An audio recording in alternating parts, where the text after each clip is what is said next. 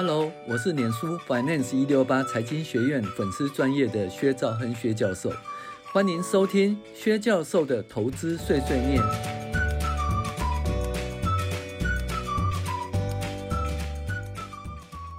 嗯，各位网友，大家好，我是薛兆亨薛教授。那我们来讲那财报碎碎念哈，第四集长短期营收分析。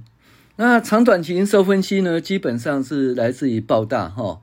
嗯，以前我大概十五年前也不知道说有这个东西哈，是跟报大学的。那学了以后觉得很好用哈，那后来自己就依照长短期的营收分析呢，有一个那个剪刀理论哈，因为剪刀口呢越越张越开的时候，这个。就是营收动能大幅提高，的股价会上涨哦。剪刀口关起来的时候，甚至就说变负的时候，那这营收动能越来越差呢，那股价可能会往下啊跌哈哦。所以这个是长短期营收分析。那用一个月的资料，可能因为某些波动的因素，使其营收动能哈判断失真哦。所以，我们用三个月的移动平均，哦，叫做短期移动、短期营收，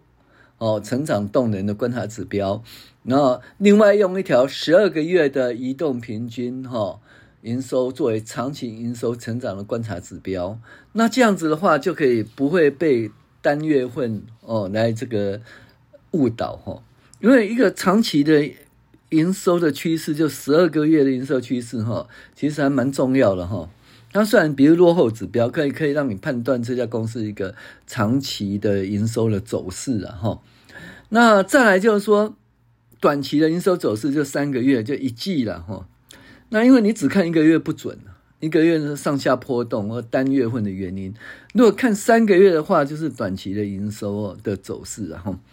那如果说短期营收的走势平平均营收呢，就突破长期营收的走势，就三个月的平均营收哦，突破十二个月的平均营收，而且持续在往上，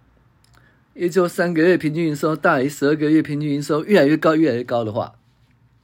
那就剪刀打开，那剪刀打开，这营收动能就很强了哈。所以呢，我们看它如何判断这个东西，如何用哦。三个月的平均营收往上，而且十二个月的平均营收也是往上的趋势，表示营收动能不错。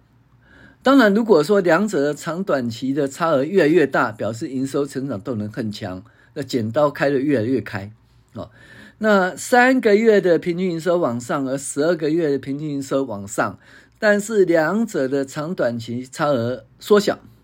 表示表示说营收动能仍然存在。但是趋缓了，好，那三个月的平均营收往上，十二个月的平均营收往下，表示短期营收动能不错，但仍未改变长期营收动能趋缓。那这个时候，如果长短期差额是正的，而且持续增加，表示说短期营收变动变佳，而且会可能会拉动长期的动能，呃，应该是营收转机后。已经在确定当中。如果长短期营收差额仍然是负数哦，表示缩小当中，显示营收有转机哦，但是未确定。那意思就是说，如果三个月哈往上，十二个月往下，那表示说短期在动啊啊，长期长期其实还没动啊。那如果说短期在动哦，就是。是正的，就短期是三个月是在十二个月以上的位置以上的话，表示说短期动能很很不错，那会拉动长期动能，这是不错的。我们讲说营收转机已经在确定当中，那如果说短期呃价差仍然是负数，意思说呃长期营收是往下的，短期营收是往上，可是呢短期营收仍然在长期营收下面。那这样就是它在缩小缩小，但是营收已经有转机，但是未确定，好，未确定。那三个月营收向下突破十二个月营收，如果十二个月营收趋势仍然向上，表示说长期趋势呢向上，但是短期营收哦可能有退步。那只要两三个月内回复到十二个月以上呢，基本上视为季节性的波动，有淡季跟旺季嘛，哈。那五穷六六绝七上吊嘛，对不对？所以呢，一二三哦往下，就是一月、二月、三月往下，营收往下，那就是就是春节嘛，春节上班的天数少，所以它会往下。可是长期的营收路还是往上的话，那基本上只要过两三个月，它又回来往上就 OK 了。这叫季节性的波动，不看淡其营收动能。但是如果三个月营收往下，而且跌破十二个月营收，而且连续四个月都没办法回到十二个月营收线以上，或者说十二个月的营收从上升趋势转为下降趋势，这个时候公司营收反转开始哦，要看淡其未来发展，要注意的哦，像这种要就注意要跑了。